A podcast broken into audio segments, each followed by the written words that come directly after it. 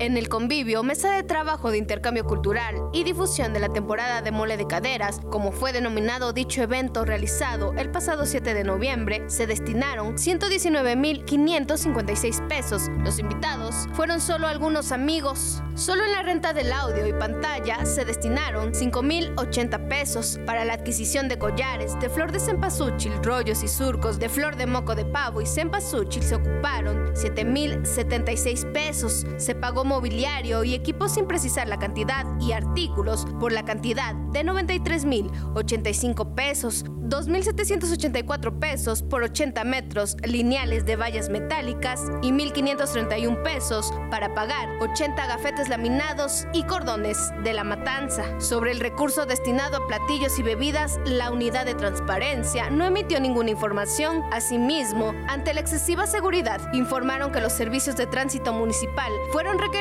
desde las 8 de la mañana a las 8 de la noche para cerrar la calle 17 Oriente y 3 Sur en el mismo horario Protección Civil trabajó para resguardar el inmueble y aseguraron que únicamente se contó con el policía de turno que se encuentra a la entrada del lugar.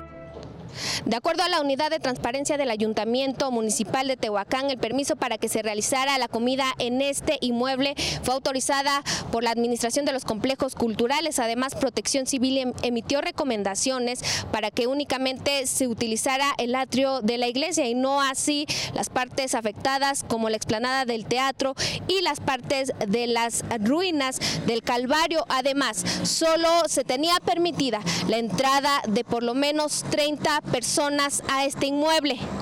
Las autoridades señalaron que el día sábado 7 de noviembre se realizó una comida como parte de las actividades de la mesa de trabajo, intercambio cultural y difusión de la temporada de mole de caderas de Tehuacán, el cual fue un foro para fomentar la preservación de una tradición ancestral. Sin embargo, a dicho evento llegaron únicamente autoridades del Ayuntamiento de Puebla, por ejemplo, Claudia Rivera Vivanco, presidenta municipal, Jorge Eduardo Cobian Carrizales, titular de la Secretaría de Movilidad del Ayuntamiento de Puebla, Liselena Cebes López, secretaria del Ayuntamiento de Puebla, Benjamín Arellano Navarro, magistrado del Tribunal Unitario Agrario, Nelly Maceda Carrera, diputada federal del Distrito 15, Andrés Artemio Caballero y su esposa Elisa María Amador Cabrera, José Momox Sánchez, exsecretario del Ayuntamiento, Arturo Saúl Vargas Rivas, director técnico administrativo, hoy secretario del Ayuntamiento, Jorge Gerardo Valderas Ortiz, director de Cultura, Emanuel Mauro Castillo, director de Patrimonio Histórico, Eduardo Guadalupe Correa Rivero, secretario particular del presidente y siete personas más, acompañantes de los invitados. El documento girado por la Unidad de Transparencia informó que dicha actividad estuvo basada en el decreto que declara al Festival Étnico de la Matanza Patrimonio Cultural del Estado de Puebla,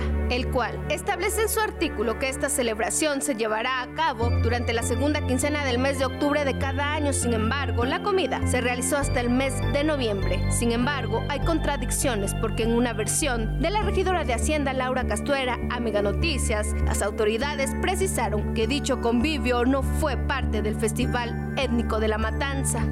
Con imágenes de Ángel Esteban Cruz, para Mega Noticias, Sadie Sánchez.